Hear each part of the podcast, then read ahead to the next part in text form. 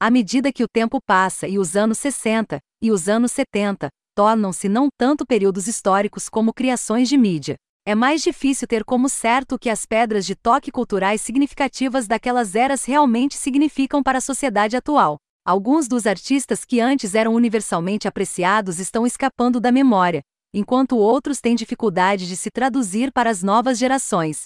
O furor que saudou cada novo empreendimento dos Beatles mostra que sua música e imagem são de fato atemporais e permanecem relevantes para adolescentes e septuagenários.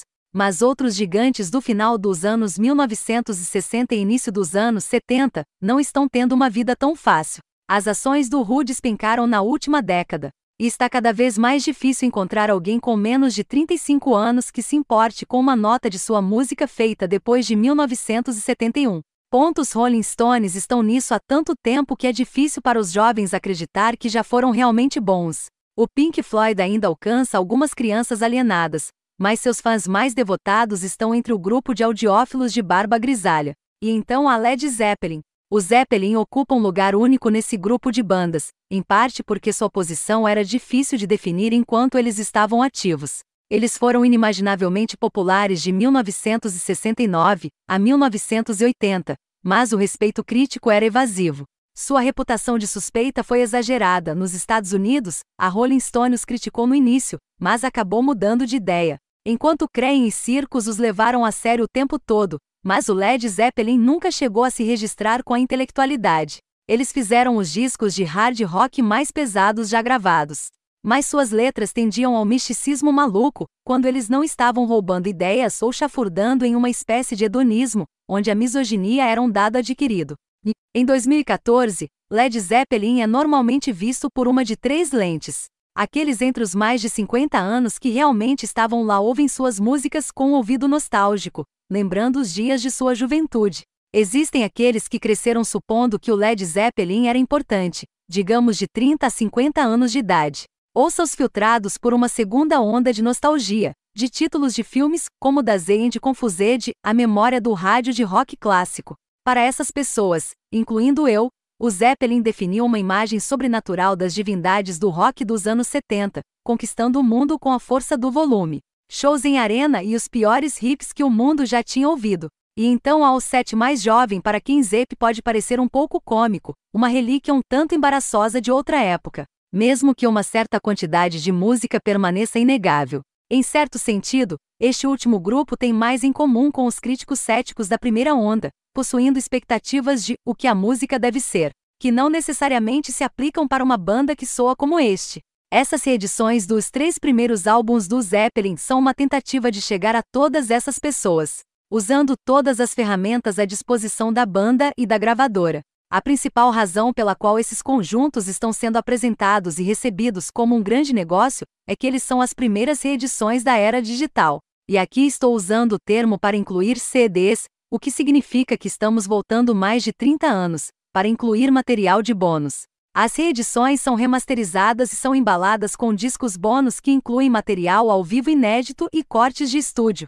O impulso de relações públicas em torno de um grande relançamento em 2014, inevitavelmente envolve o compartilhamento de coisas que podem se espalhar nas redes sociais e, portanto, atingir crianças mais novas, enquanto outros elementos, versões inéditas, são aprimorado. Aparentemente atraem fãs mais velhos a recomprar os discos. Jimmy Page, sempre o arquiteto sônico do Led Zeppelin, ouvia o blues de forma diferente. Ele ouviu primeiro como som, em vez de uma forma ou tradição ou produto de personalidades. Talvez seja por isso que se sentiu tão arrogante em pegar emprestado discos de blues sem atribuição, uma vez que não é possível copyright um som, e ele entendeu o transe, elemento indutor da repetição do blues melhor do que ninguém. O blues como um ritual de expansão da consciência. Tudo isso fica claro desde o início, já que Led Zeppelin é uma das estreias mais seguras e totalmente realizadas da música. Individualmente, Jimmy Page, John Paul Jones e John Bonham foram grandes músicos, mas o som total deles de alguma forma excedeu a soma de suas partes. Mas mesmo acima do virtuosismo instrumental, Led Zeppelin é um triunfo da produção, cada parte clara e contundente, mas somando algo ainda mais poderoso. Quase tudo que Zepp faria em um ponto é apresentado aqui em algum lugar. Trance rock, da Zegend Confused, folk acústico deslumbrante, Black Mountain Side, guitarra pop cativante, good times, bad times, atualizações sobre blues puro, e Kent Kit e o Baby. Eles fariam a maioria dessas coisas melhor mais tarde, mas foi aqui que apareceram primeiro. Zep tão brilhante logo de cara, porque Page já era um veterano da cena musical quando eles começaram. Trabalhando como guitarrista de sessão e depois com os Yardbirds, ele absorveu a cena e viu o que estava faltando.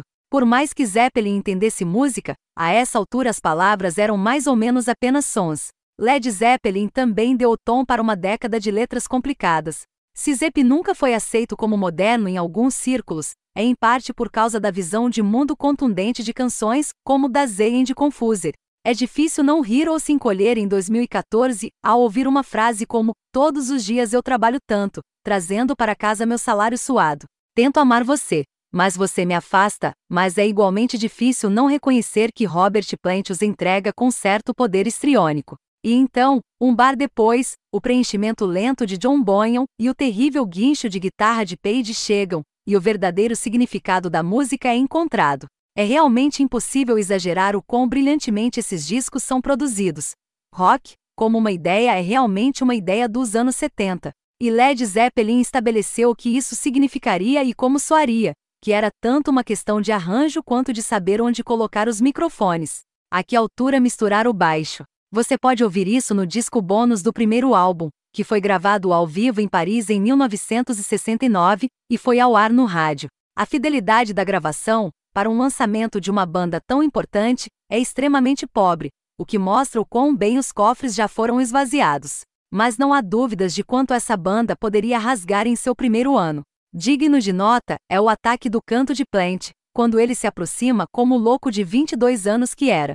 As primeiras gravações ao vivo por bandas são tão empolgantes em grande parte porque o vocalista ainda não aprendeu como se controlar. Plant canta essas músicas como Zeppelin pode durar um ano, e está é sua única chance de acertar. No final dos anos 70, puramente por uma questão de sobrevivência, ele aprenderia a navegar no palco. Não há como discutir com um riff. É um fim de conversa, algo resistente à análise que desnuda o intelectual para situar a música em um espaço puramente físico. Dos 100 maiores riffs de guitarra da história da música rock, Jimmy Page pode ter escrito 20 e um bom número deles pode ser encontrado no segundo álbum do Led Zeppelin de 1969. Se você ou alguém próximo a você já esteve a menos de 3 metros de um rádio sintonizado em uma estação de rock clássico, você já ouviu todos eles, muitas vezes. Talvez muitas. Para cada jovem que descobre Rolota Love, e Heartbreaker, e Living Love Mais, ela é apenas uma mulher. Há uma pessoa mais velha que fica enjoada deles por exagerar, e não precisa ouvi-los nunca mais. Parte do desafio e da empolgação de revisitar um disco após a reedição é tentar ouvir a música novamente com ouvidos novos. Ver se você pode tocar naquele sentimento de descoberta que veio ao ouvi-lo pela primeira vez. Quando consigo me colocar mentalmente neste lugar, o garoto que tirou sua carteira de motorista há um mês, dirigindo por aí ouvindo o I na fita. A reedição parece tão emocionante como sempre. Cada faixa desse álbum é musicalmente brilhante, e em apenas alguns meses, é incrível o quanto Page enriqueceu o som da banda. Guitarras acústicas vibrantes fornecem o contraste com o crunch de uma maneira totalmente nova em Humble On e Thank You, oferecendo mais um modelo para misturar folk com proto-metal. Rolota Love pode ter levado a banda a ser processada por Willie Dixon, mas não havia precedente sonoro para isso no rock. É um som que teria sido inimaginável sem o surgimento da cultura das drogas. Se você não é um baterista, é difícil imaginar ouvir Mob Dick com frequência. Mas uma evidência melhor da genialidade de John Bonham é encontrada em outras partes do disco. O suporte rítmico de Zepp, especialmente o tandem travado de Jones e Bonham, sempre foi sua arma secreta. A única coisa que os separou de contemporâneos como Black Sabbath. Eles sabiam swing, amavam James Brown e a Motown e se orgulhavam do fato de que as pessoas dançavam em seus shows. O disco bônus é um amálgama ligeiramente interessante de michagens alternativas e tomadas brutas, o tipo de coisa que qualquer pessoa, exceto os obsessivos mais dedicados, ouvirá apenas uma vez, e há pouco avanço liricamente desde a estreia, mas segunda ainda está perto da perfeição. Terceira é, indiretamente, a versão do Led Zeppelin para a medley do Pink Floyd, o álbum folk, muito antigo que nunca foi muito popular e, portanto, um favorito dos tipos indicéticos em relação a uma banda mainstream tão massiva. O fato de abrir com Immigrant Song, um de seus roqueiros